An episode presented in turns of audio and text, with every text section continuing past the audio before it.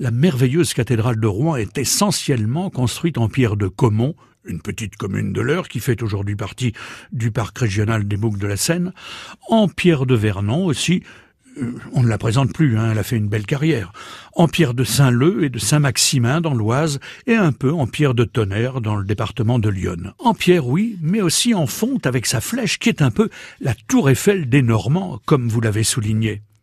Mais aussi pourquoi?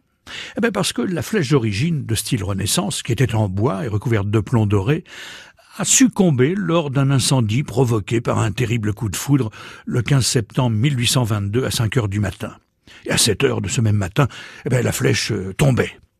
Mais un an plus tard, apparaissait un architecte, nommé Jean-Antoine Alavoine, qui proposait de construire une flèche en fonte, malgré le tollé général qui accueillait son projet. Hein. Gustave Flaubert, par exemple, va parler de tentatives extravagantes de quelques chaudronniers fantaisistes.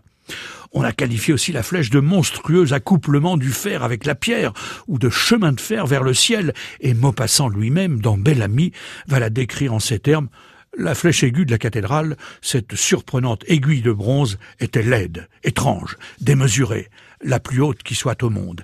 Et c'est vrai que c'était la plus haute, puisque l'édifice pointait alors à 151 mètres sous les nuages.